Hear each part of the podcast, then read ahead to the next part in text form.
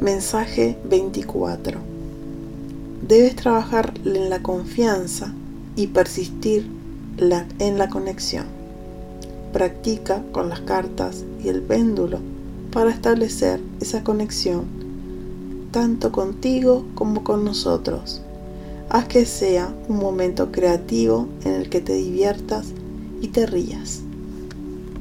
Yo soy Carolina Isabel y estos son mensajes del libro El Jardín de la Serenidad, Mandalas y mensajes inspirados para tu alma. Puedes encontrarlo en Amazon.